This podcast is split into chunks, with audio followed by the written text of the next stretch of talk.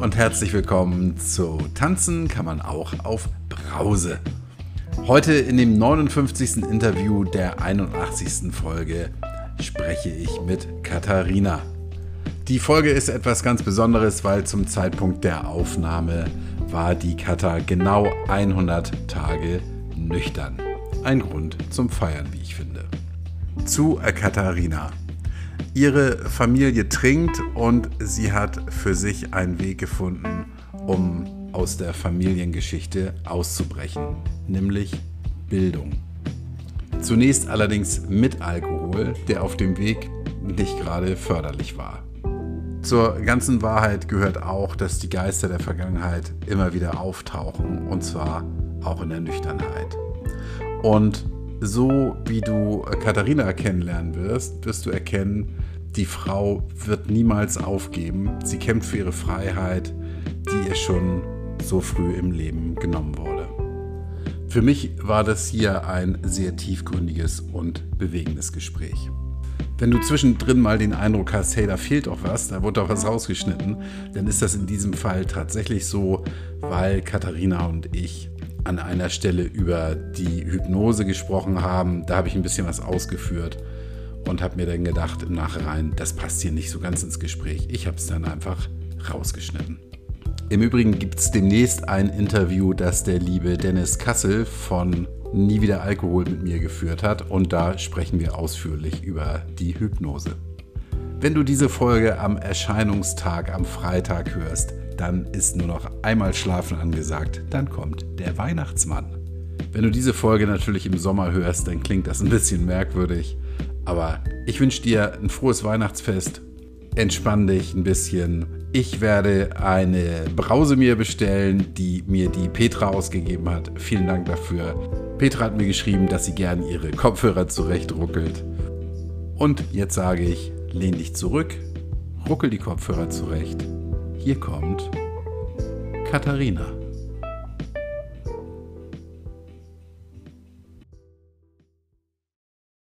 Hallo, liebe Katha. Hallo, hallo, lieber Kai. da kommt nichts mehr, du. ja, da kommt nichts mehr. Ja, sehr gut. Hallo, danke, dass Hi. ich da sein darf. Ja, schön, schön, dass du dich gemeldet hast. Äh, danke, ähm, dass du mit mir sprichst. Ich freue mich. Ich weiß, du bist aufgeregt.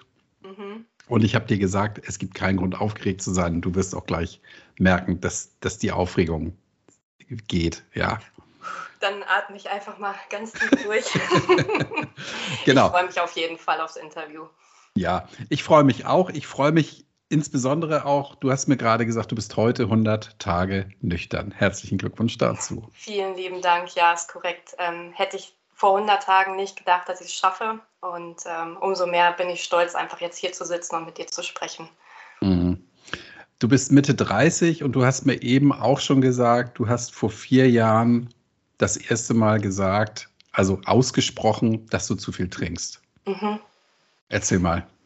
Ähm, tatsächlich hatte sich das äh, eingeschlichen. Ich bin, war 29, 30 ungefähr und hatte angefangen, ähm, immer mehr zu trinken aufgrund von ähm, Arbeitsstress tatsächlich. Ich hatte neue Positionen inne äh, mit viel Verantwortung und hatte dann abends immer mal so ein Gläschen getrunken und es hatte sich so mehr und mehr eingeschlichen. Erst waren es nur zwei Tage die Woche, dann waren es fünf Tage die Woche.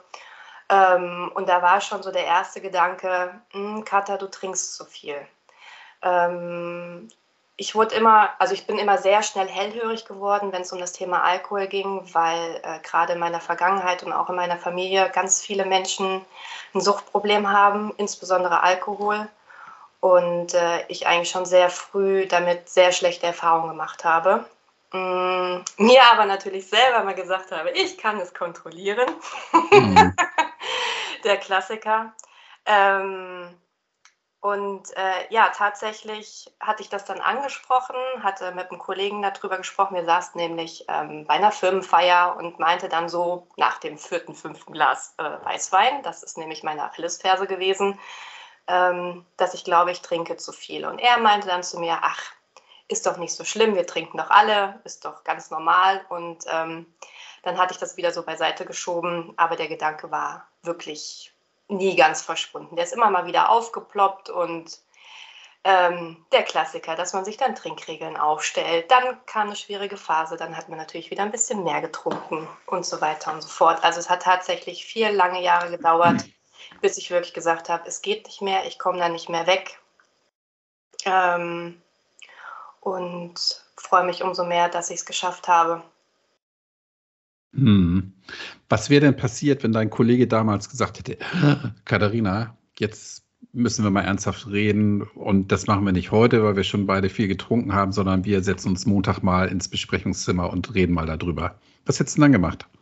Ähm, vor vier Jahren war ich noch eine ganz andere Person tatsächlich. Äh, ich glaube, ich hätte es dankend angenommen, aber ich glaube, ich hätte drüber gesprochen, hätte aber nicht wirklich weiter, also ich hätte nicht aufgehört, glaube ich, zu dem Zeitpunkt. Mhm. Ähm, weil es noch so eine, so eine, ich war noch sehr in meiner Opferrolle drin. Ähm, das konnte der Alkohol sehr, sehr gut bei mir, mich in der Opferrolle halten und äh, Dinge anzusprechen, aber nichts zu ändern. Und mhm. ähm, heute sehe ich das ein bisschen anders. Äh, hätte mir dieses Jahr jemand gesagt, hier, du trinkst zu viel, ähm, dann wäre ich da ganz anders drum mit umgegangen. Weil vor vier Jahren habe ich äh, auch Therapie angefangen und das war tatsächlich mein Glück. Also ich habe das parallel so aufgearbeitet, viele Themen aus der Vergangenheit ähm, und bin dann so über Verhaltenstherapie. Ähm, ich war dann auch vier Wochen in der Klinik, ähm, habe schon diverse Coachings gemacht, ähm, diverse andere Sachen aufgehört mit dem Rauchen. Also ist auch jetzt schon ein Jahr wieder her, dass ich mit dem Rauchen aufgehört habe. Und Alkohol war tatsächlich das allerletzte, was übrig geblieben ist. Und ich habe das so richtig, ich habe das gemerkt, ich habe das so richtig weggeschoben, weil ich wollte es nicht aufgeben. Ähm, und habe dann gesagt, okay, ich fange eine Traumatherapie an. Und da war dann wirklich das K.O.-Kriterium, ich muss jetzt aufhören zu trinken weil ähm, es ist gerade so äh, in der Traumatherapie, dass wenn man nicht mit seinen Süchten aufhört, kommt man nicht an die tatsächliche Ursache ran. Und ich wusste, was da schlummert. Ich wusste es, ich wusste auch, warum ich trinke. Ich habe mich aber nicht getraut, weil ich sehr, sehr Angst davor hatte, wie es wird, wenn ich aufhöre zu trinken. Ich hatte es nämlich schon ähm, ein, zwei Mal solche Situationen, dass ich mal eine Woche nichts getrunken habe und da kamen schon die ersten emotionalen Geschichten nach oben. Ja. Die Geister der Vergangenheit. Die Geister der Vergangenheit, genau. Und das ganze Thema der Persönlichkeitsentwicklung. Also hätte ich das nicht alles parallel gemacht, ich glaube, ich hätte es, das, ich hätte es tatsächlich nicht geschafft, vor vier Jahren aufzuhören zu trinken. Das wäre ganz schnell wieder zurückgefallen, weil ähm, ich noch nicht so weit war. Ich hätte es mir gewünscht, ich hätte es mir auch viel mehr für mich gewünscht, schon mit Anfang 20 reflektierter zu sein. Ähm, und ähm, möchte eigentlich auch nur jeden ermutigen, der auch aus traumatischen Dingen trinkt oder Begebenheiten trinkt, ähm, dass er den Mut schafft und äh, aufhört. Weil ja, es war nicht einfach danach und es tut verdammt weh und Heilung, um Kati Kleff zu zitieren, ähm, Heilung ist, ist not Ponyhof tatsächlich. Ähm, aber wenn man in guten Händen ist, dann ist es das auf jeden Fall wert und ich bereue keinen einzigen Tag aufgehört zu haben. Mhm. Du hast ja eingangs gesagt, du hast mehr und mehr getrunken, weil du so Stress im Job hattest. Mhm. Und jetzt sagst du, du hast getrunken, weil es da Geister gibt, die du nicht sehen wolltest. Mhm. Äh, tatsächlich ähm, hatte das ganz viel mit meinen Glaubenssätzen zu tun, die ich damals noch hatte. Dieser Stress, der vorherrschend gewesen ist, ähm, diese Überlastung, ich konnte schlecht Nein sagen, ich wollte es allen recht machen, ähm, bin immer über meine Grenzen gegangen und äh, ich kannte das schon aus meiner Kindheit, aber damals hätte ich es noch nicht reflektieren können. Und jetzt innerhalb von vier Jahren konnte ich so jede Zwiebelschicht von, von meiner Vergangenheit und auch von meinem von meiner Seele also ablösen und da immer noch mal drunter gucken und tiefer gucken. Und das war so ein Befreiungsschlag, ähm, zu erkennen, dass ich nicht schuld bin an dieser ganzen Misere, wie sie damals gelaufen ist. Aber ich habe mir immer die Schuld gegeben und deswegen bin ich da sehr leicht reingerutscht und habe immer gerne viel Verantwortung übernommen. Ähm, wollte es immer allen recht machen Und äh, was bei mir das richtig ausgelöst hat zu trinken, war äh, meine Verlustangst, weil ähm, sobald ich dieses Gefühl hatte, alleine gelassen zu werden oder im Stich gelassen zu werden, sind starke körperliche Symptome aufgetreten. Ähm, ich habe dann angefangen, unter Panikattacken zu leiden und Angstattacken, hatte viel Schwindel, ähm, habe schlecht Luft bekommen, konnte kaum noch was essen. Ähm, aber ich konnte es nicht auseinanderziehen, woran es liegt. Ähm, und habe das dann irgendwann angefangen, halt vermehrt zu trinken. Ich bin jetzt nie in die, also man spricht ja nicht über Mengen, aber ich bin jetzt nie dahin gekommen, dass ich morgens getrunken habe, aber so dieses typische halbe bis eine Flasche Wein abends. Das war immer so mein, mein Pensum. Genau. Und äh, jeden Tag diese Spirale von morgens aufstehen, hat es ja auch gerade erzählt, ne, dass, dass, es, dass einem so ein bisschen schwummrig wird am nächsten Tag und dass man Herz-Kreislauf-Beschwerden kam. Und das hat natürlich extrem noch mehr meine Angst getriggert. Weil mhm. wenn man schon am Schwitzen ist und Herzrasen und äh, dann kommt man ganz leicht in diesen Angstkreislauf rein. Und äh, die Spirale ging immer weiter bergab tatsächlich.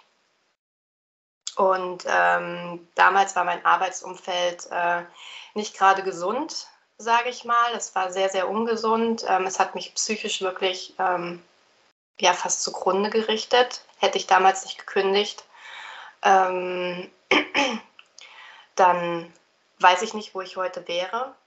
Ähm, und habe mir gesagt, weil ich wollte schon immer studieren, schon mit Anfang 20, ähm, war aber niemals möglich aufgrund der Vergangenheit, dass ich äh, dann den Mut gefasst habe, mit 30 dann ähm, ein Studium aufzunehmen. Und auch da fingen dann wieder die ganzen Selbstzweifel an, schaffe ich das, bin ich überhaupt gut genug?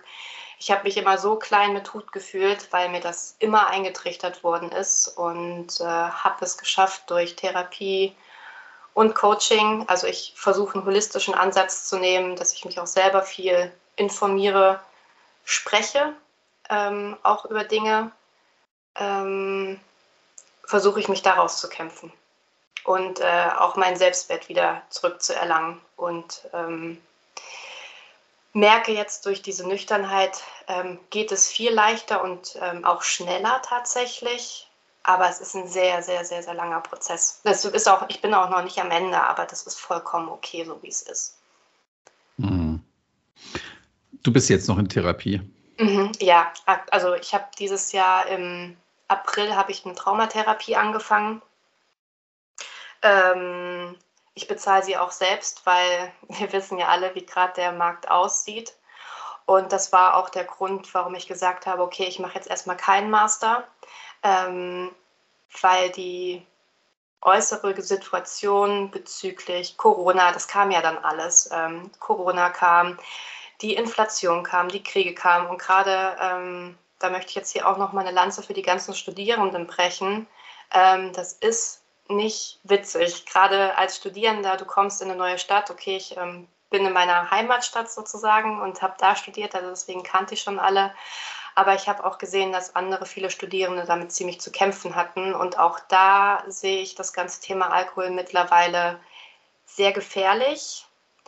Ähm, gerade in meiner Studienzeit, die letzten vier Jahre, ähm, ist es vermehrt gekommen, dass ich noch mehr getrunken habe, weil dieses Geselligkeitsgefühl, Beisammensein, dieses Zusammenhalten ähm, ist da immens gestiegen, tatsächlich.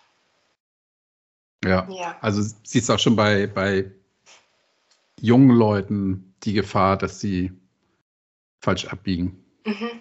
Tatsächlich ja. ja. Tatsächlich mhm. ja. Ähm, weil äh, es wird immer so locker genommen, hier mal ein Bierchen, da mal ein Bierchen trinken. Dann geht man mal zum Kiosk, dann gibt man da mal einen Euro für einen Glühwein aus. Also das ist gerade äh, auf dem Campus wird Alkohol sehr, sehr, sehr, sehr günstig angeboten.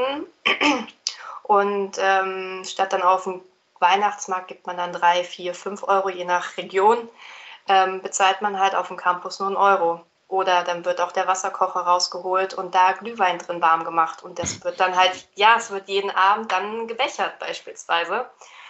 Ähm, Trinkspiele werden veranstaltet und ähm, also ich sehe es mittlerweile sehr, sehr kritisch, weil die Kombination Leistung, Druck und Alkohol ist sehr, sehr ungesund. Ähm,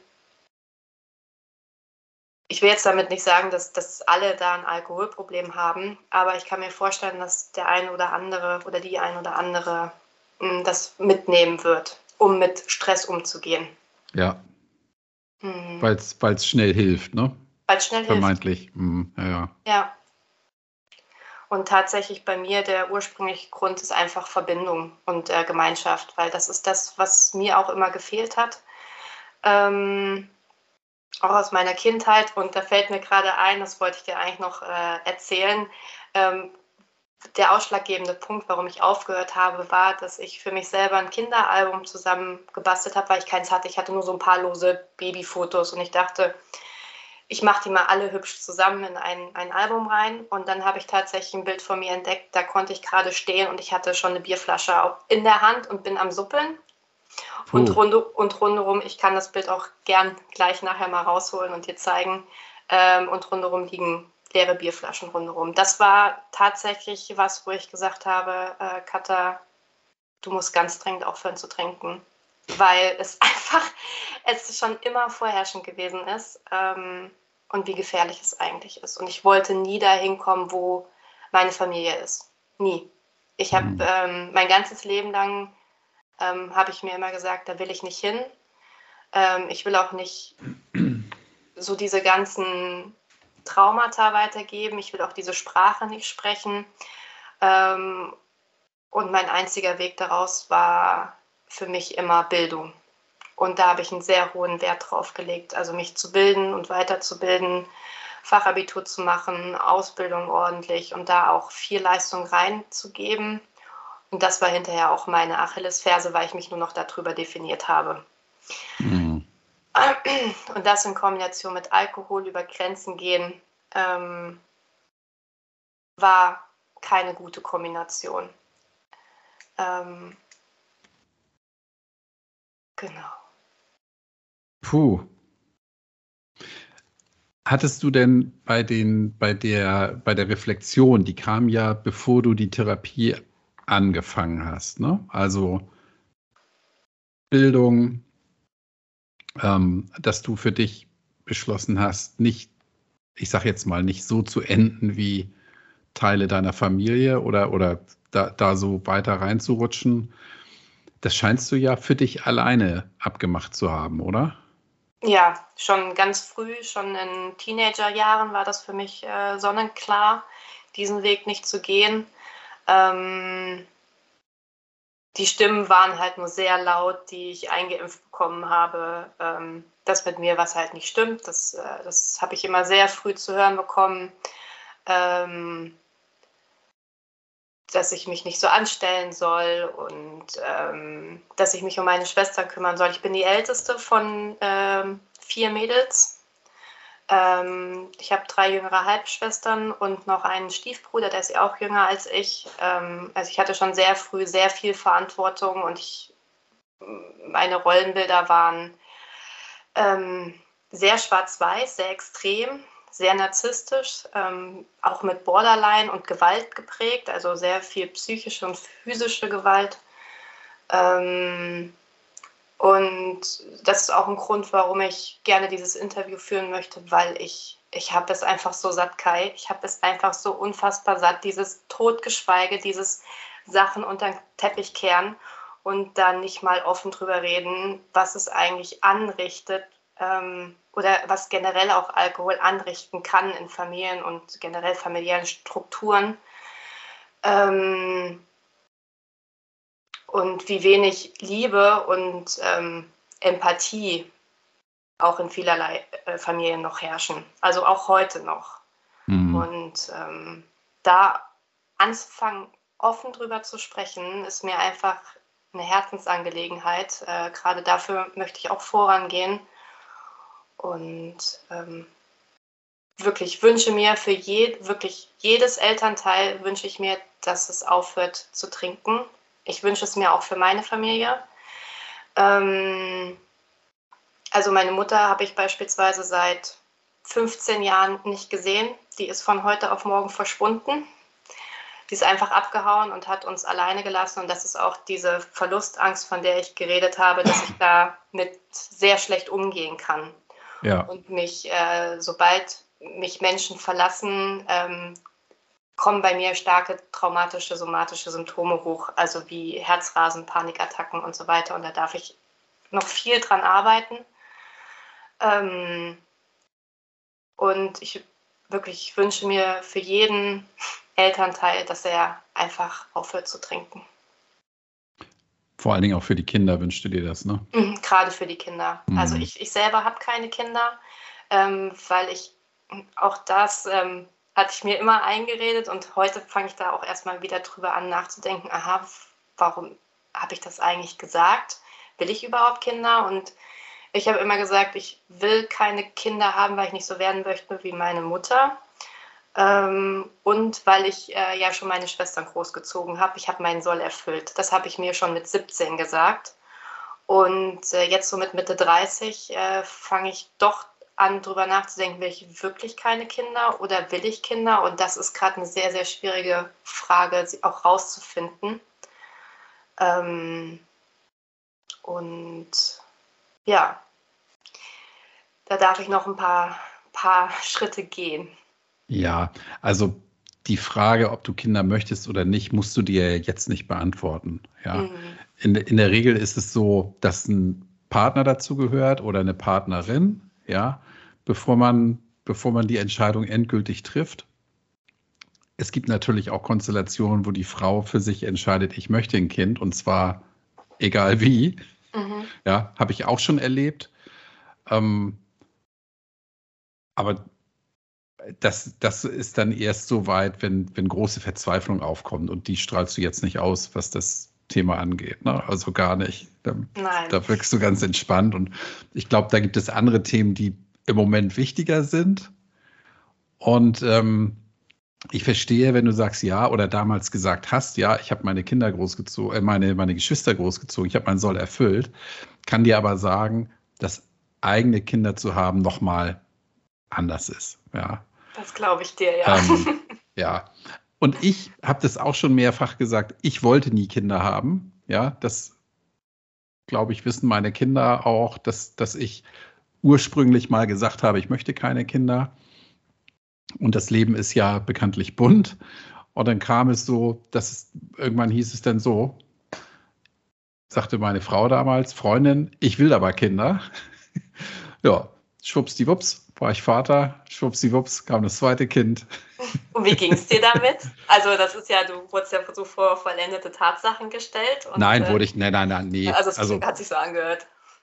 Also ja, nee, so war es nicht. Also wir haben uns, wir haben uns damals kennengelernt und dann hat meine Freundin, meine, also die Frau, die ich kennengelernt habe, hat mir am ersten Abend gesagt, ich nehme dich aber nur mit drei Kindern.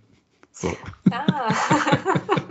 und dann habe ich, dann habe ich erstmal Klippo gemacht, ja, Finger übereinander und habe gesagt, ja, ja, Kinder, ähm, aber über die Zahl müssen wir dann nochmal reden. So. Ja, okay. Und jetzt sind es zwei sozusagen. Jetzt sind es zwei geworden, ja. Da bin ich auch ganz happy mit. Aber ich kann auch sagen, ich, also ich freue mich, dass die Kinder da sind. Ja, ich, mhm. also, aber wenn sie nicht da wären, wäre es, glaube ich, auch fein. Also kann das, ja. das kann man ja nicht sagen. Ja, also jemand, der keine Kinder hat, kann es nicht beurteilen und jemand, der Kinder hat, kann nicht beurteilen, wie es ohne wäre. So, keine Ahnung. Das, das stimmt. Äh, wie alt sind denn deine Kinder, wenn ich fragen darf? Mein Sohn ist elf und meine Tochter wird in zwei Wochen 14 sehr spannende Alter. ja, ja, ja. Ja, das ist auch. Du, jedes Alter hat, hat seine Vorzüge und Herausforderungen, möchte ich mal sagen. Ja. Mhm. Und ich tröste mich immer damit, dass es Milliarden Menschen auf der Welt gibt, die ihre Kinder auch großgezogen haben und das irgendwie überstanden haben. ja, das stimmt. Äh, das stimmt. Und ähm, ich glaube, dadurch, dass du ja auch äh, bei ihnen bist, ist da ja und ihnen zuhörst, ist da ja schon sehr, sehr viel mit getan. Also alleine das ja. sagt ja schon viel aus. Und das ist, jetzt kommen wir wieder dazu, du wünschst dir, dass Eltern aufhören zu trinken. Und ich glaube, dass mit dem Alkohol ähm, die Empathie auf der Strecke bleibt, selbst mhm. für die eigenen Kinder. und der Blick zu sich selbst, ja, ähm, das eigene Bemitleiden und das, das sich selber wichtiger nehmen, als man ist, ähm, durch den Alkohol ganz, ganz stark befeuert wird. Unterschreibe ich sofort, ja. Ja, und ich glaube, das ist nämlich das große Problem, dass dann eben Kinder in der Tür stehen und sagen, Mami, Papi, kümmere dich um mich. Und die Eltern sagen, nee, komm, verschwinde. Ich hänge hier in meiner Trauer oder ich muss jetzt wetten das sehen, weil das einfach im Moment viel wichtiger ist als alles andere im Leben. Ja. Das, das macht das Ganze so gefährlich. Ne? Extrem. Und äh, wenn man sich einfach anschaut, wie gesellschafts relevant oder akzeptiert auch Alkohol ist ähm, und über wie viele Generationen das schon vorherrschend ist, ähm, bin ich eigentlich sehr froh, in der heutigen Gener äh, Zeit aufzuwachsen, wo wir offen mal drüber sprechen können und äh, ein bisschen wertschätzender auch miteinander umgehen. Ähm, dass wir Werte mal hinterfragen, die Jahr, jahrelang, Jahrzehnte, Jahr, jahrzehntelang, jahrhundertelang ähm, ja, weitergegeben worden sind ähm, und dass wir jetzt wirklich mal anfangen, darüber zu sprechen, ähm, ist es denn wirklich so, wie es damals gewesen, also ob das gut gewesen ist? Ähm, und äh, freue mich schon tatsächlich auf die nächste Generation, ähm, welche Sachen sie aufdecken wird, mhm. um da reflektierter auch ranzugehen. Ähm, wo ich auch sehr, sehr dankbar für bin. Ich, also ich habe eine Nichte, also meine Schwester, meine Jüngere hat tatsächlich ein, eine Tochter, die ist jetzt ein gutes Jahr alt und die hm. ist echt super, super süß. Und ich habe tatsächlich gemerkt, als sie es erstmal auf den Arm hatte, dass da so eine gewisse Distanz gewesen ist, weil ich und ich hatte schon sehr häufig Kinder auf den Arm und habe mich ja auch um sie gekümmert. Aber da wurde mir zum ersten Mal sehr, sehr bewusst, wie verletzlich und zerbrechlich sie eigentlich ist. Und äh, da ist auch noch mal sehr viel hochgekommen. Ähm, ja, mittlerweile ähm, ist das super süß. Ich kann sehr entspannt mit ihr umgehen. Ich kann auch auf ihre Bedürfnisse eingehen. Und ähm, das ist eine sehr große Bereicherung. Und eine sehr gute Freundin von mir hat äh, mich jetzt gefragt, ob ich Patentante werden möchte von ihrem dritten Kind. Und äh, ja, jetzt bin ich auch seit ungefähr einem Monat Patentante und da freue ich mich auch ja, sehr Glückwunsch, drüber. toll. Ja. Ja. ja. der Kleine ist auch erst ein paar Monate alt, also noch ganz klein und süß und ähm, vielleicht ist es auch das. Vielleicht werde ich äh, mein Leben lang Tante, Patentante sein oder ähm, irgendwann einen Partner haben, der schon Kinder hat. Ich habe damit überhaupt gar keine Probleme, äh, so fremde Kinder, ganz im Gegenteil. Ich finde das immer eine große Bereicherung. Ja, kann ich nochmal drüber nachdenken. Tu es nicht, ja, mach dir yes. keinen Kopf. Es, ja. es, es, wird sich ergeben, ja. Das, mhm. ähm,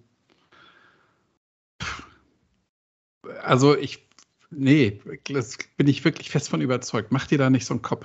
Ja. Das kommt. Es kommt, wie es kommen soll. Ja, ich mache mir tatsächlich immer sehr viel im Kopf.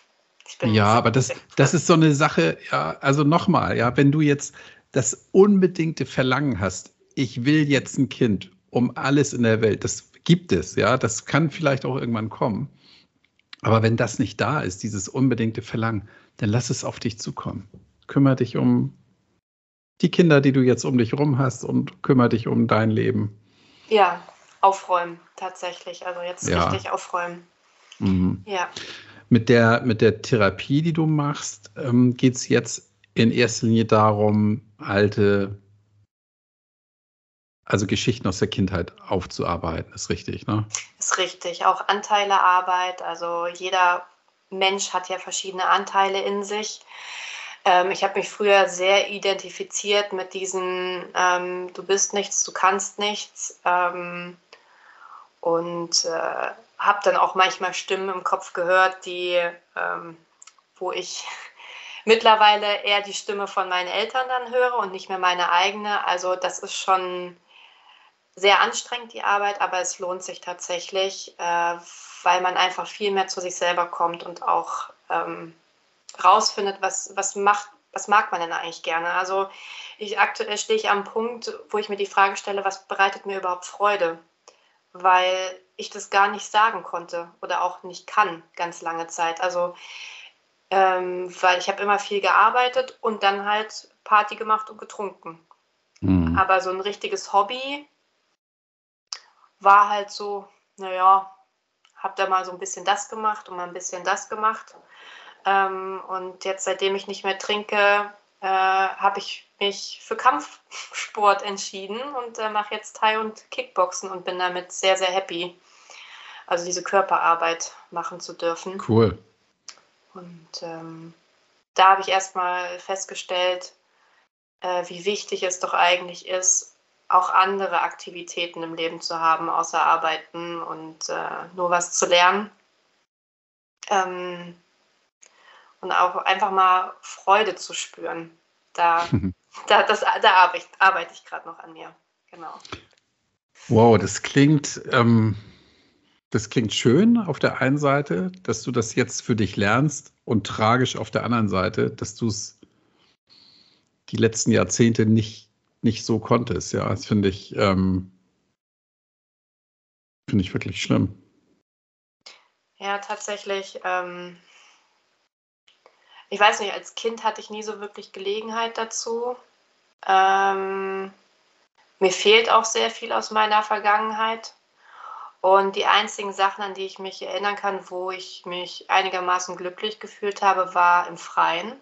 Also wirklich äh, in der Natur, im Wald, im Bach. Mhm. Also, ich bin auf dem Dorf groß geworden, also sehr, sehr kleines Dorf. Ähm, waren damals 500 Einwohner und ähm, das macht das Ganze noch viel schlimmer, weil jeder bekommt immer alles mit auf dem Dorf, aber es wird nicht drüber gesprochen. Es werden die Rollos runtergemacht und das war's. So war es damals in den 90ern. Ich weiß nicht, wie es heute ist. Ich wohne nicht mehr auf dem Dorf ähm, tatsächlich. Aber ich finde, dieses, dieses Schweigen und Weggucken, das ertrage ich einfach nicht mehr. Ja. Ähm, ja, und so um nochmal die Brücke zu schlagen, um äh, Freude zu finden, ähm, ist jetzt so mein nächstes Ziel, gerade für 23, einfach mal verschiedene Sachen auszuprobieren, wo ich impulsiv Lust drauf habe, wie zum Beispiel Töpfern. Oder ähm, äh, Musikinstrument lernen. Ähm, ich weiß, dass die Wünsche früher alle da gewesen sind, aber sie mir nie erfüllt worden sind als Kind ähm, und ich mir sie dann auch damals abgesprochen habe, also als Mitte 20 genau. Ja. ja. Ja, toll, mach das. Also genau, prob, ja, probier Sachen ja. aus, ja, und stell fest, dass Töpfern doof ist oder Sticken toll ist oder irgendwas, ja, genau. Ja, ja. Und sich dann dran erfreuen, dass du da was geschaffen hast oder äh, ja, Kickboxen, Thai-Boxen, dass dein Körper einfach völlig am Ende ist, ja, und du dann mhm. glücklich bist, weil du alles gegeben hast ja. und das kannst, ja. Und du bist, du bist eben jetzt, jetzt bist du erwachsen, jetzt bist du für dich verantwortlich und übernimmst die Verantwortung und machst da, machst da was draus. Das finde ich toll, ja. Und wie du ja für dich dann festgestellt hast, da gehört der Alkohol einfach nicht zu. Mhm. Überhaupt nicht, ne? Mhm. Nee, tatsächlich nicht. Also ähm, ich würde lügen, wenn ich sage, ich hätte, wäre auf einer rosa Wolke geschwebt. Also die war nicht da, die wird auch nie kommen, glaube ich. Ähm, aber es wird von Tag zu Tag besser. Ähm, tatsächlich kamen die größten Ängste kamen sofort hoch, als ich aufgehört habe zu trinken, weil äh, viele Gewohnheiten weggebrochen sind und dieses Verbindungsgefühl, dieses Gemeinschaftsgefühl war weg. Mhm. Ähm, und selbst die Freunde, mit denen ich dann natürlich andere Sachen gemacht habe, die konnten das nicht, also überhaupt auch überhaupt nicht in deren Verantwortung, aber das Gefühl war nicht da. Also mir hat einfach diese Freude gefehlt und ich hatte so diese totale Sehnsucht nach dieses nach dieser Verbindung und da ist mir erstmal klar geworden, was mir eigentlich wirklich fehlt und das ist Verbundenheit zu meiner Familie, die ich aber niemals kriegen werde. Mhm. Ähm, und diesen Schmerz jetzt im nüchternen Dasein zuzulassen und dann auch äh, gehen lassen zu dürfen, das ist noch ein längerer Prozess, glaube ich, weil ich es einfach viel zu lange damit kompensiert habe und darüber auch getrunken habe. Ich weiß auch, woher ähm, äh, warum ich so gerne Weißwein trinke. Das liegt daran begründet, dass meine Oma sehr gerne Weißwein getrunken hat und meine Großeltern sind beide letztes Jahr verstorben. Also es war sehr viel auf einmal innerhalb von zwei Jahren. Ich hatte zwei Trennungen hinter mir. Ähm, dann kam Corona. Dann äh, war es mit dem Studium ziemlich schwer. Dann war es finanziell sehr schwierig. Dann hatte ich nebenher noch natürlich gearbeitet. Ähm, wurde alles teurer. Aber lange Rede, kurzer Sinn. Äh, ich habe mich irgendwann in so einer Opferhaltung gesehen und war nur noch so Mimimi und da äh, hatte ich keine Lust mehr drauf. Mhm. Ich hatte einfach, ich war so, ich hatte so die Schnauze voll von mir selber, weil ich dachte, ja, entweder du änderst jetzt was oder du säufst einfach weiter und gibst auf. Und ich habe mir gesagt, ich bin kein Mensch, der aufgibt.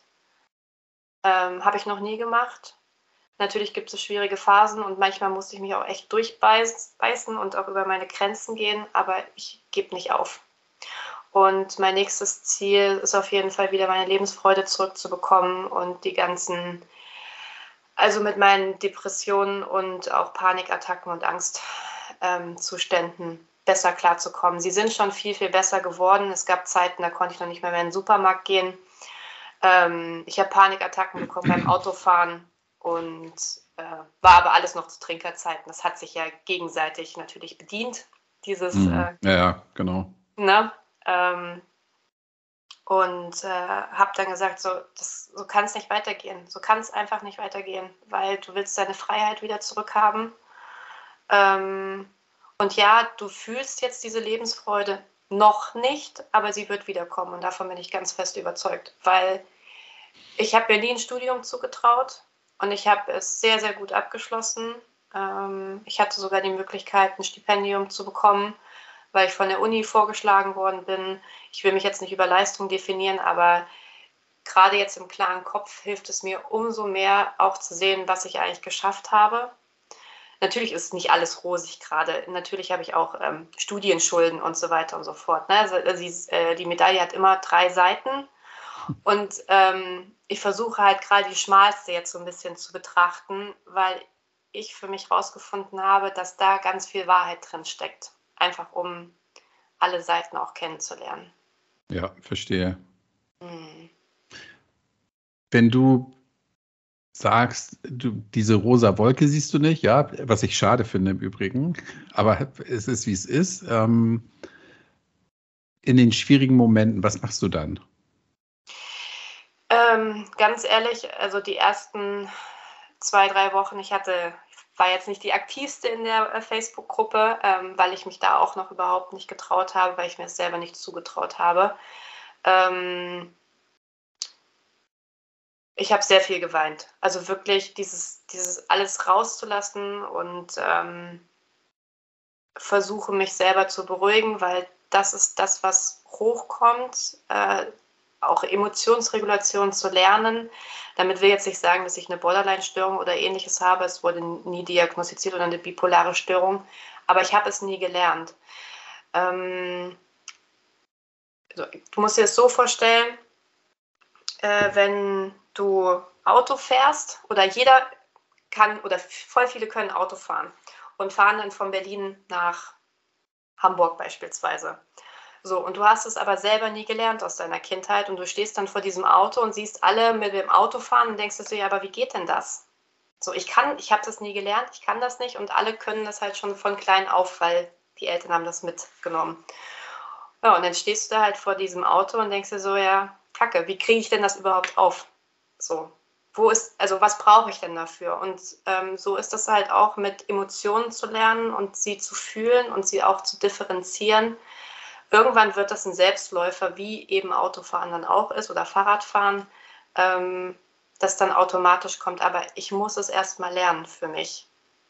Und äh, auch so eine gewisse Selbstregulation zu finden, weil ähm, gerade wenn ich getrunken habe, ich habe ganz viel immer runtergedrückt und runtergedrückt und habe nie Sachen angesprochen, dass es dann irgendwann explodiert. Und ich möchte dahin kommen, dass ich Sachen direkt anspreche, dass ich gar nicht so hochfahre, also ich, dass ich in meinem Rahmen drin bleibe. Das ist auch das Ziel von der Traumatherapie, mm, Emotionen oder generell Gefühle zu regulieren, dass es nicht emotional ausbricht. und das auch äh, zu benennen. Ist es jetzt Wut? Ähm, ist es jetzt Traurigkeit? Ist es vielleicht eine Kombination aus allem? Ähm, und an diesem Punkt stehe ich gerade. Ähm, manchmal bin ich noch voll überfordert mit mir selber. Dann weiß ich auch nicht, warum ich jetzt einfach weine. Dann denke ich mir, kommt jetzt die Depression wieder. Oder ist es einfach nur irgendwas getriggert und es muss jetzt raus? Also, ähm, aber ich bin um so dankbar, diesen Schritt gegangen zu haben, weil alleine innerhalb jetzt von den 100 Tagen ist so viel passiert. Vor einem halben Jahr war ich noch eine ganz andere Person, wie ich jetzt bin. Und ich weiß, im halben Jahr werde ich auch wieder eine andere Person sein, wie ich jetzt bin. Und das ist auch mein Ziel, mehr zu mir zu kommen. Also zu mir zu finden und ähm, zu mir zu stehen, wo andere das schon mit 20 wissen. Ähm, ich werde es vielleicht erst mit 40 wissen, vielleicht auch mit 50, aber ich glaube, das ist auch das Ding im Leben, diesen Prozess und eine Reise zu machen, also sich zu entwickeln. Ich habe mich für den Weg der Entwicklung entschieden und andere Menschen in meinem Leben haben sich für den Stillstand entschieden. Und ich merke, je mehr ich mich entwickle, umso größer wird die Lücke zwischen uns. Und das triggert natürlich noch mehr meine Verbund also meinen Wunsch nach Verbundenheit zu meiner Familie. Aber ich werde es, glaube ich, nur schaffen, indem ich einfach mehr zu mir selber stehe, weil dann kann ich auch diese Räume halten, wo es mal wieder hochkocht. Also in der Familie sozusagen, ja. um, um mhm. da auch mal ähm, klarer zu sprechen. Ja, um das nicht alles voll mitzunehmen dann, ne? Mhm. Mhm. Genau. Was eine Reise. Ja, es ist eine sehr lange Reise. Ich habe es mir zur Lebensaufgabe gemacht, zu heilen. Oder, also, ist halt auch die Frage, ist man immer, ist man irgendwann geheilt? Ob man das so als Ziel definieren kann. Ähm, ich habe nur gemerkt, dass gerade auf dieser Reise schon so viel passiert ist und ähm, ich feststelle, dass es der richtige Weg ist. Mhm.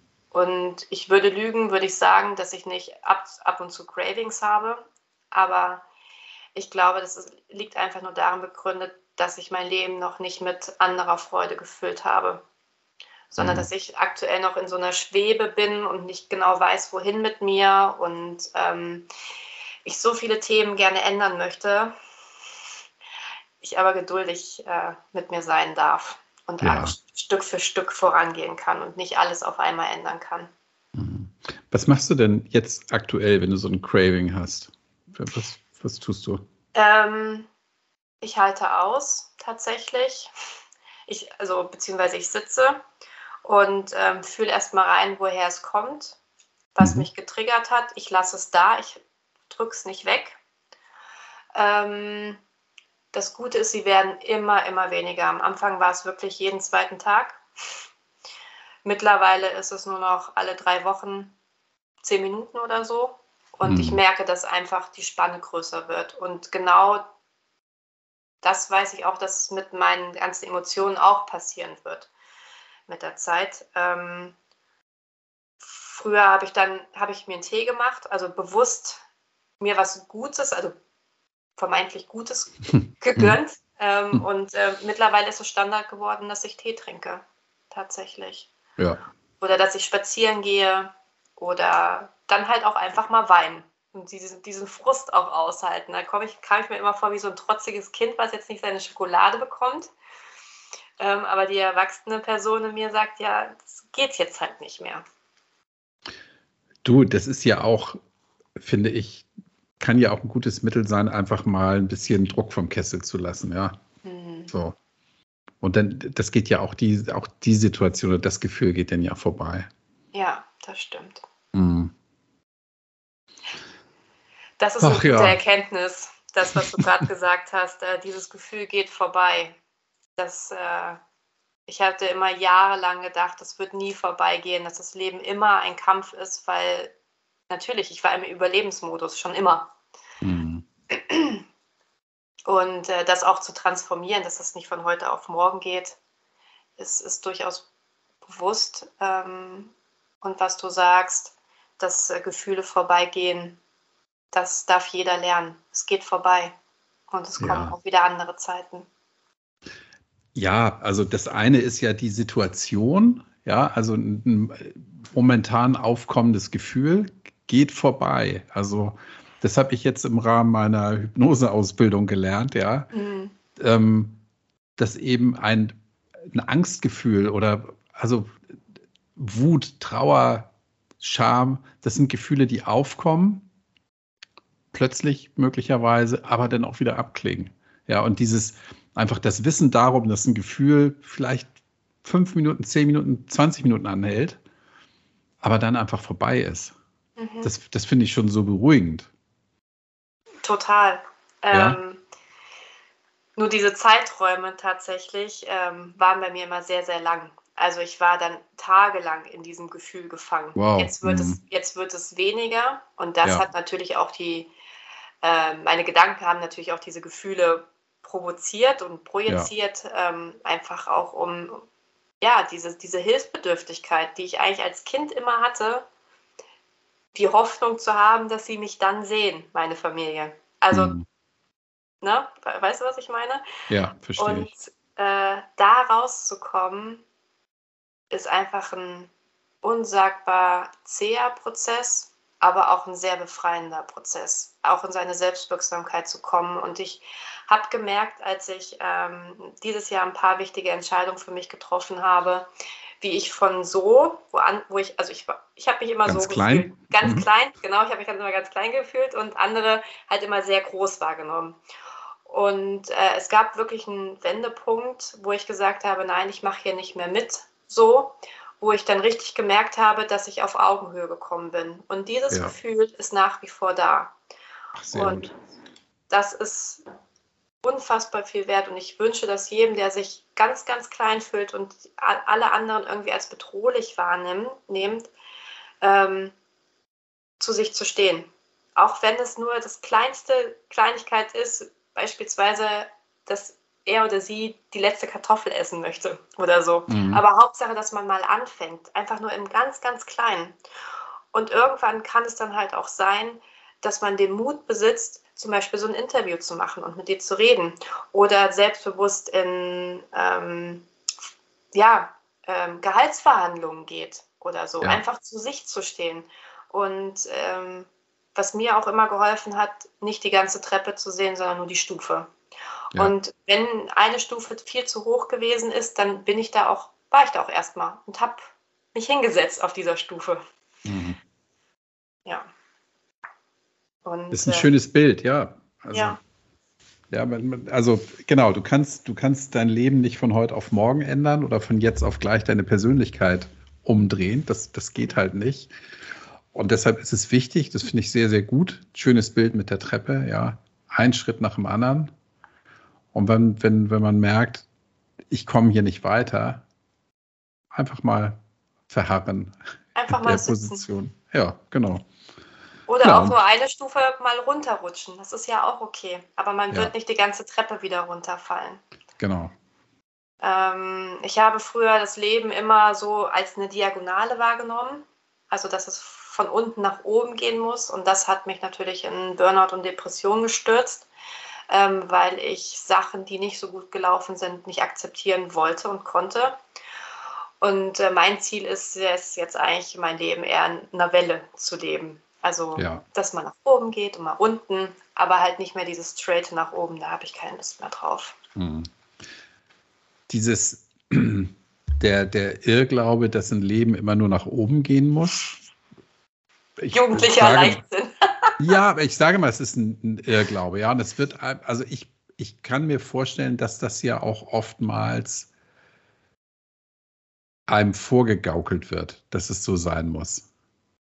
Ja, du fängst ja. an als kleines Kind, bist, bist gar nichts und wenn du 35 bist, musst du dastehen. Mhm. Ja, musst irgendwie sechsstellig verdienen, Auto, Kinder, Haus haben. Ja, und das geht, ja. das geht so in einem hoch, so ja, und ja. gestolpert wird da nicht. Und Nein. ja, und also das ist ja auch eine Binsenweisheit, dass, dass selbst die erfolgreichsten Menschen dieser Welt, auch die reichsten Menschen dieser Welt, auf dem Weg dahin, wo sie jetzt stehen, immer, immer, immer mal gestrauchelt sind mhm. und zurückgefallen sind. Ja. Ähm, also es gibt, glaube ich, keinen, der es geschafft hat, von 0 auf 100 zu kommen, ohne nicht mal auf der Treppe sich hingesetzt zu haben oder einfach wieder mal ein paar Stufen runtergepurzelt zu sein. Das ist halt, ja, aber das muss man sich vor Augen halten. Das finde ich gut, dass du das so sagst, ja, dass eben ein Leben in Wellen, solange die Wellen nicht immer nur nach unten gehen, ja, ähm, ja einfach auch gut ist. Ja, das Leben besteht nicht nur aus Sonnenschein. Nein. Das Nein. ist auch, finde ich, auch, ist ja auch eine Erkenntnis, die, die irgendwie wertvoll ist, ja. Einfach im Fluss zu sein, also im Flow, das ist so mein Ziel im Leben, dass ich gelassener hm. umgehen kann mit Situationen und das, ich merke das auch, dass es immer mehr und mehr so wird ähm, und da bin ich auch sehr dankbar drum. Ähm, ja, auch äh, generell Podcasts hat mir, äh, war echt ausschlaggebend, ähm, dass ich vor zwei Jahren, zwei, ja, vor zwei Jahren habe ich zum ersten Mal einen Podcast gehört von der lieben Paula. mhm. Und dann ging das äh, Schlag auf Schlag. Dann hatte ich auch ganz schnell deinen Podcast. Also ich war einer der ersten, die mitgehört hat. Yeah. Yay! Ähm, aber immer nur still zugehört. Und, äh, aber das ist so meine Art zu lernen, zu beobachten, das dann für mich selbst anzuwenden und dann erst ähm, rauszugehen. Also ich war nie der extravertierte Mensch, ähm, sondern immer so mehr in meiner Welt und ähm, am Beobachten. Ja, und äh, kann es jedem einfach nur empfehlen, für sich selbst einzustehen und äh, voranzugehen. Und äh, umso schöner finde ich es, dass du Menschen eine Plattform dafür bietest, dass sie zu Wort kommen dürfen. Ja, ich finde es schön, dass du das Angebot angenommen hast, ja. Und ich kann ja. mir vorstellen, ich, jetzt verstehe ich auch, warum du mir vorhin gesagt hast, ich bin so aufgeregt, ja.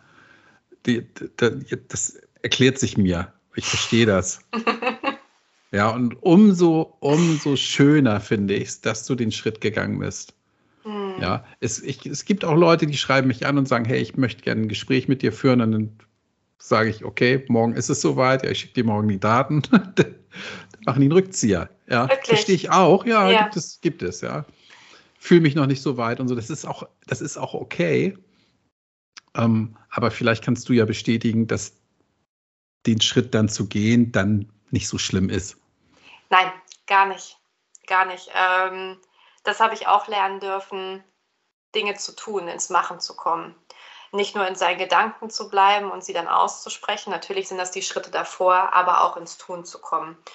Und da hat mir tatsächlich das Coaching geholfen, äh, damals von der lieben Judith. Liebe Grüße gehen raus. Ähm, und ich würde es wirklich jedem empfehlen, ähm, das zumindest mal auszutesten. Es ist nicht für jeden was, ich verstehe das auch. Äh, jeder hat da ja so an, andere Tools, um sich zu entwickeln. Ähm, auch ich nehme sozusagen aus mehreren Ecken alles mit, weil ich auch eher holistisch an Dinge rangehe. Ähm, und ja, äh, bin da sehr dankbar drum, was Coaching eigentlich machen kann und auch das Thema Hypnose ähm, tatsächlich hatte ich mir auch ein Coaching gebucht vor einem Jahr, weil ich auch nicht vom Rauchen losgekommen bin. Mhm. Ich habe mit zwölf angefangen zu rauchen, habe geraucht, bis ich 24 gewesen bin. Dann habe ich sieben Jahre nicht geraucht und dann habe ich wieder angefangen ähm, nach einer Trennung und bin mhm. davon nicht losgekommen. Und ich habe nicht verstanden, warum. Weil ich habe es ja schon mal geschafft.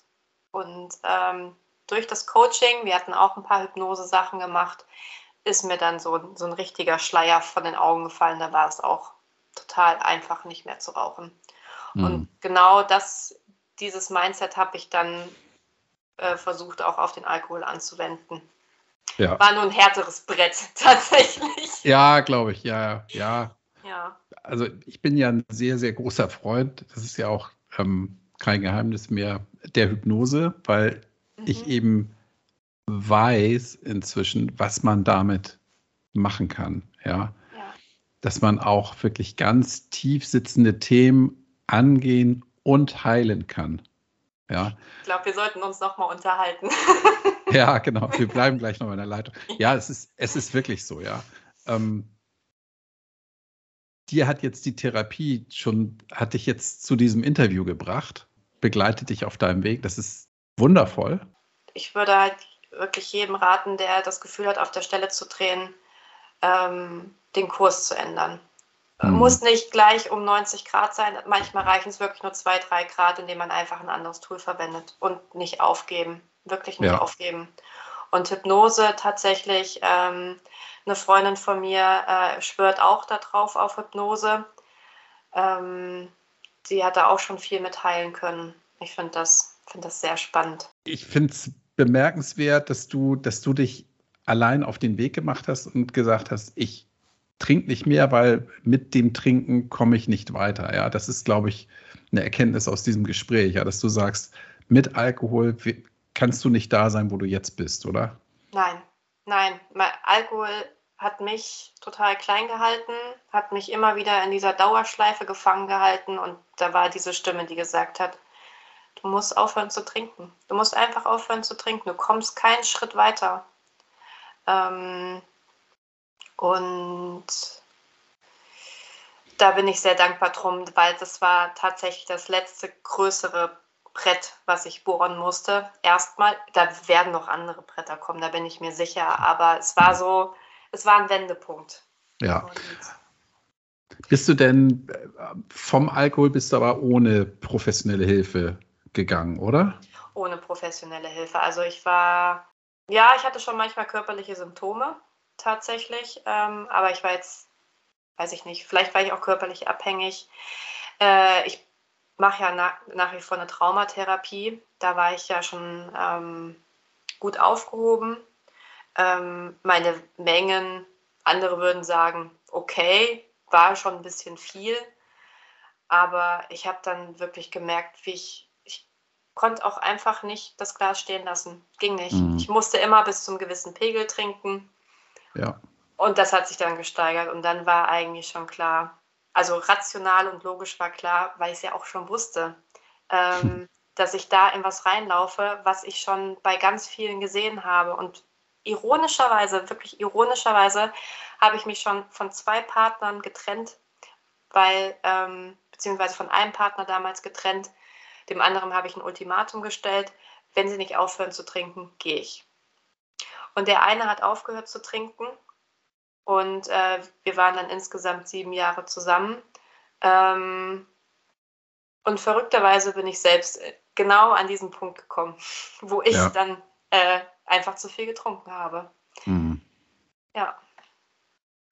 Ja, und du hast, eingangs hast du ja gesagt, du hast dich mit einem Kollegen unterhalten und der hat gesagt, ach, ähm, machen wir doch alle. Ja, und mhm. ich glaube, das ist halt auch ein ganz, eine, die, die ganz, ganz große Falle und das ganz, ganz große Missverständnis. Ja, tun ja. wir doch alle, heißt nicht, dass es damit okay ist. Ja. Nee, ganz, ähm, ganz im Gegenteil. Also wir sollten da mehr und mehr hingucken.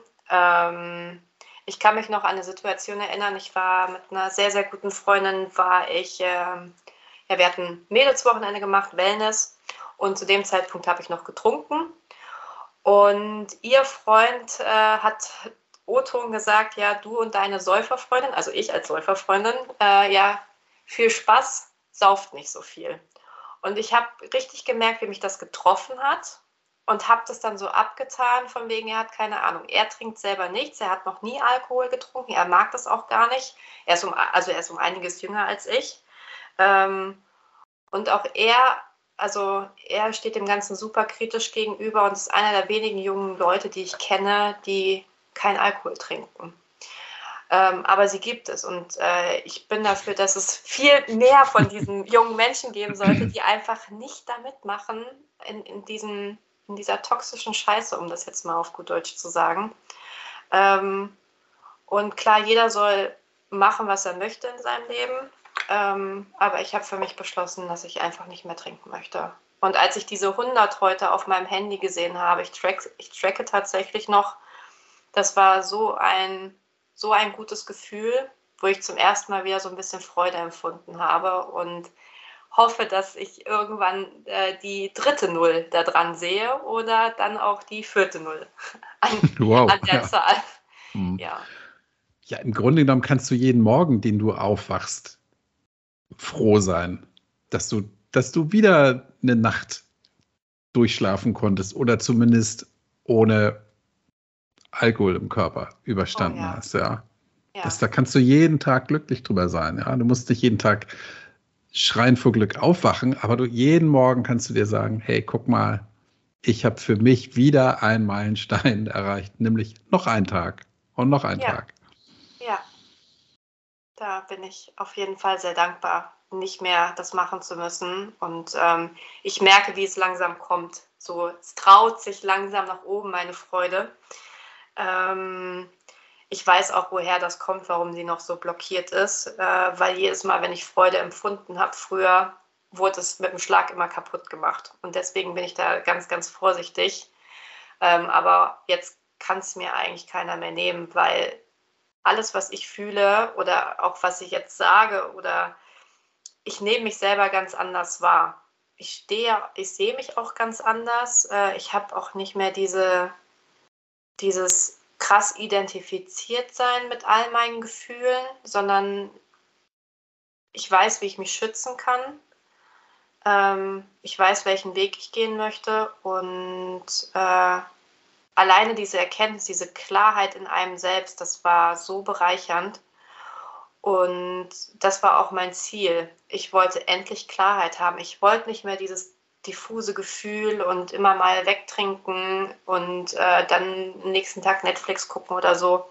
Mittlerweile macht mir es auch überhaupt keine Freude mehr, irgendwas auf Netflix zu gucken. Ich lese lieber ein Buch oder höre einen mhm. Podcast oder ähm, ich koche was und äh, rede mit Menschen. Das, mhm. ähm, das ist so. Früher habe ich keinen Ton rausbekommen. Ich war immer sehr schüchtern. Äh, heutzutage ist das anders und ähm, freue mich darüber, auch mit Leuten in Verbindung zu gehen. Und genau das ist das, was ich ja immer wollte. Ich wollte Verbindung haben und habe ja. sie im Alkohol gesucht und im Stillschweigen, einfach weil ich Angst hatte, ähm, weiter verurteilt zu werden, was ich ja vermeintlich, also wurde ja nicht verurteilt. Meine Eltern bzw. meine Familie haben andere Probleme, die sie einfach weitergegeben haben. Das weiß ich auch alles. Ähm, aber da überhaupt erstmal rauszukommen und für sich klar zu ähm, hey, du bist ein Mensch wie jeder andere und jeder Mensch hat auch das Recht zu leben und äh, ich habe ganz klein angefangen. Ich habe mich mit Werten auseinandergesetzt, weil mir die Frage gestellt wurde, ja, was sind denn deine Werte? Und ich musste erst mal googeln, was ein Wert überhaupt ist. Ich konnte es gar nicht definieren. Ich konnte noch nicht mehr, mehr sagen, was, was ist denn mein Wert? Und jeden, jede Werte, die ich jetzt für mich klar definiere und die ich gehen möchte, merke ich richtig, dass sie aus meinem Innern kommen ähm, und nicht von außen auferlegt. Und jeder Wert, der auf meine Liste dazu kommt, da freue ich mich sehr, sehr drüber.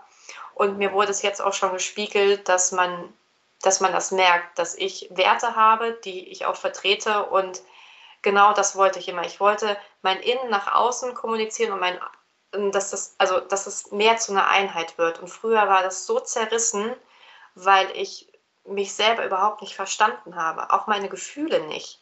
Also ähm, das, das zu definieren, auch Bedürfnisse zu äußern und oder Wünsche, äh, das alles zu lernen. Und äh, ja, jetzt äh, fahre ich halt so mit, um auf die Metapher nochmal zurückzukommen, so mit Tempo 30 gerade von Berlin Richtung Hamburg.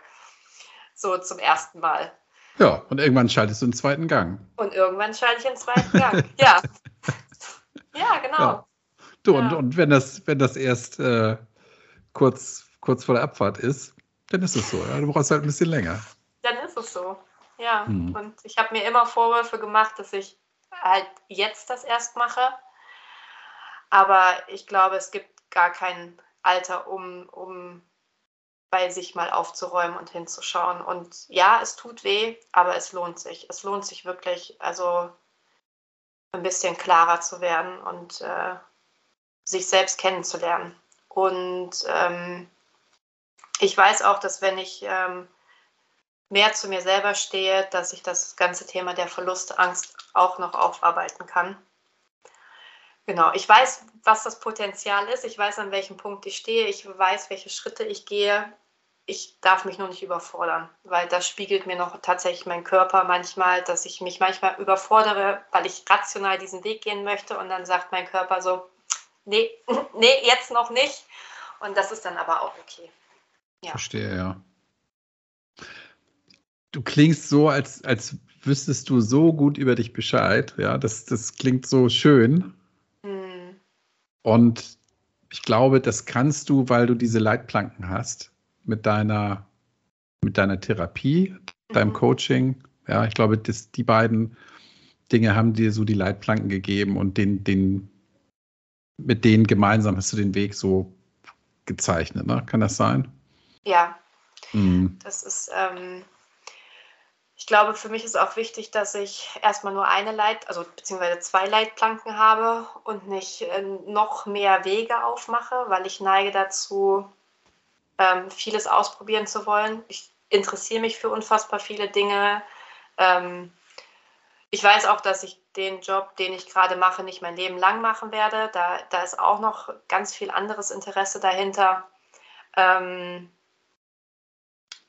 ja, und das auch zu akzeptieren, dass ich ein neugieriger Mensch bin, der auch gern neue Sachen ausprobiert und ähm, nicht diesen typischen Fahrplan oder ähm, Lebenslauf fährt, wie, wie du es ja schon gesagt hast, ne? so mit ja. Mitte 30 Haus, Hund, Garten und so. Natürlich, also ich wünsche mir auch einen eigenen Bungalow beispielsweise, finde ich ganz nett irgendwann.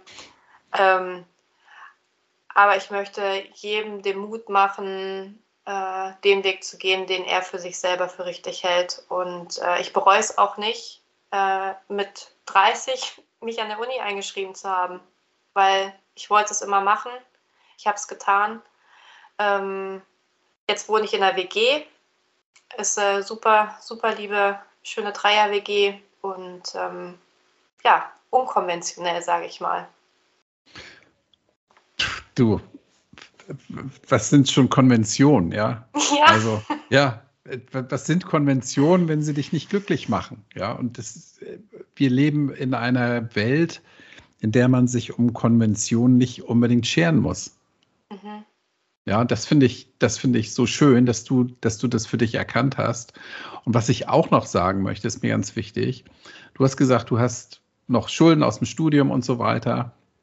Du hast aber den Mut aufgebracht, zu sagen, ich finanziere mir jetzt meine Therapie mhm. und bezahle das mit Geld, das ich eigentlich dafür gar nicht über habe. Aber für dich ist es eine Investition in dich selbst.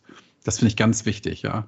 Ja, tatsächlich, ähm, wie gesagt, ich habe ja meinen Bachelor dieses Jahr geschrieben und äh, den Master nicht weitergemacht, sondern habe ähm, jetzt, also ich arbeite in meinem Job, den ich jetzt studiert habe ähm, und habe gesagt, okay, ich arbeite auch nur vier, vier Tage die Woche, damit ich drei Tage frei habe, ähm, mich um meine Probleme zu kümmern und da mal aufzuräumen. Und auch, weil ich weiß, wie anstrengend Therapie sein kann. Also es ist wirklich krasse Arbeit. Das können manche Menschen, glaube ich, nicht so nachvollziehen. Und ich wünsche wirklich keinem, dass er da durchgehen muss. Ähm, Aber mir war es auf jeden Fall das wert, diesen Weg zu gehen und da auch Geld rein zu investieren. Ähm, weil, wie du sagst, es ist das höchste Gut und für mich ist Gesundheit und Bildung der, den Luxus, den ich mir gerne leisten möchte, weil ich genau weiß, dass es ganz viele Menschen auf der Welt gibt, die sich das nicht leisten können. Hm. Und ähm, ich finde, es sollte aber eigentlich das Ziel sein, dass äh, jeder Mensch uneingeschränkt ähm, Zugang zu Bildung haben sollte und auch zu natürlich auch den Grundbedürfnissen und Gesundheit. Aber selbst hier in Deutschland ähm, ist das Stigma immer noch vorherrschend, ähm, wie viele Akademikerkinder wirklich studieren und wie viele Arbeiterkinder studieren. Und gerade Arbeiterkinder haben, kann man auch da das Auto mit anwenden. Viele müssen einfach mehr kämpfen als andere. Es ist einfach so. Und ich finde es wichtig, dass wir versuchen, diese Ungleichgewichten, Ungleichgewichte auszugleichen. Dass wir eine Gesellschaft, also mein, mein Traum von der Gesellschaft ist natürlich eine Ausgeglichenheit. Ähm, wo wirklich gleiche Chancen sind. Jetzt kommt gleich noch Weltfrieden. Nein, aber äh, der Klassiker Weltfrieden. Nein, ähm, nee, ich habe das tatsächlich gemerkt, wie schwierig das eigentlich ist, zu studieren, ähm, wenn man manche Privilegien nicht hat. Und äh, dass, wenn man nicht unterstützt wird, und ich habe das auch bei manchen Kommilitonen gesehen, die dann einfach viel mehr arbeiten müssen für das, was sie erreichen wollen. Und andere sind dann natürlich besser dran. Aber so ist es, wie es ist gerade. Ich kann nur jedem sagen, dass ähm, jeder, der einen Traum hat, sollte auch versuchen, ihn zu erfüllen, sich den zu erfüllen. Und es geht. Es geht, es geht, ja, es geht. Also. Ja. Und weißt du, die, die Studenten, die nicht so viel dafür arbeiten müssen, ja, die sind möglicherweise auch nicht glücklicher. Ja. Vielleicht wollen sie auch gar nicht studieren und müssen es machen. So. Weil diese Medaille gibt es auch. Ich wollte immer studieren. Meine Eltern wollten nicht, dass ich weiter Schule mache. Die wollten, dass ich immer arbeite. Aber ich, ich liebe es zu lernen. Ähm, und dann gibt es aber auch die Kinder, die so getrimmt werden, dass sie unbedingt das und das studieren müssen, weil ähm, Oma, Opa haben das schon gemacht, du machst das jetzt auch. Dabei wollen die vielleicht Schreiner werden oder Floristin oder ja. was auch immer. Ja. Deswegen jeder sollte so versuchen, seinen Weg zu gehen und zu finden im Leben. Ist das ein schönes Schlusswort? Ich finde schon. Sehr gut. Katha, wen möchtest du grüßen?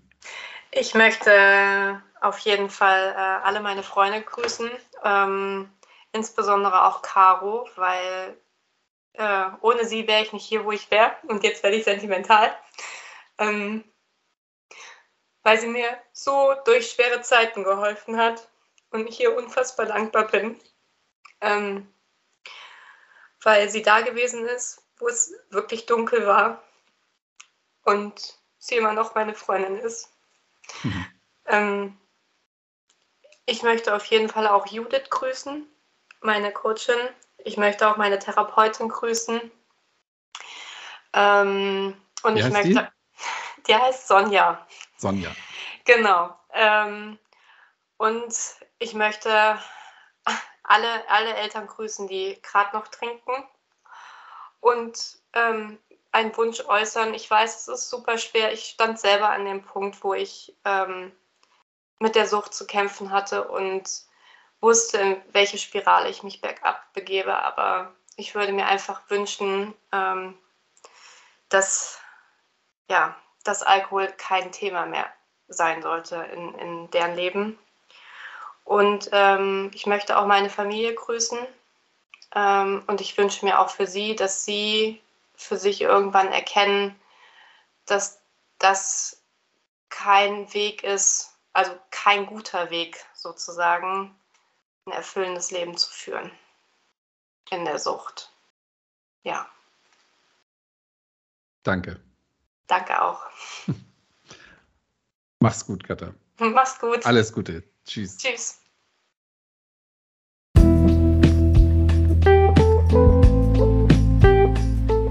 Und jetzt kennst du auch die Geschichte von Katharina. Wenn du deine Geschichte mit uns teilen möchtest, dann ruf mich an, schreib mir eine Mail, schreib mir über Instagram, Facebook, äh, WhatsApp, was auch immer dir so einfällt, damit wir drüber sprechen können, wann wir eine Folge aufnehmen. Ich freue mich drauf. Wenn du mir eine Brause oder einen Kaffee ausgeben möchtest, dann kannst du das auch. In den Show Notes findest du einen Link, der zu beimircoffee.com führt. Und eingangs habe ich gesagt, dass ich eine Folge mit dem Dennis aufgenommen habe, beziehungsweise der Dennis hat eine Folge mit mir aufgenommen. Ich war sein Gast. Ich weiß noch nicht genau, wann die Folge rauskommt, aber wir haben vereinbart, wir werden die Folge gleichzeitig auf unseren Kanälen veröffentlichen. Und dann gibt es auch mal wieder ein Video. Ich werde mich die Folge dann bei meinem winzigen YouTube-Kanal auch hochladen. Also nochmal, genieß die Feiertage, wenn du diese Folge noch im Dezember hörst. Und ähm, vor dem Jahreswechsel gibt es noch eine Ausgabe. Und bis dahin, denke mal dran, tanzen kann man auch auf Brause.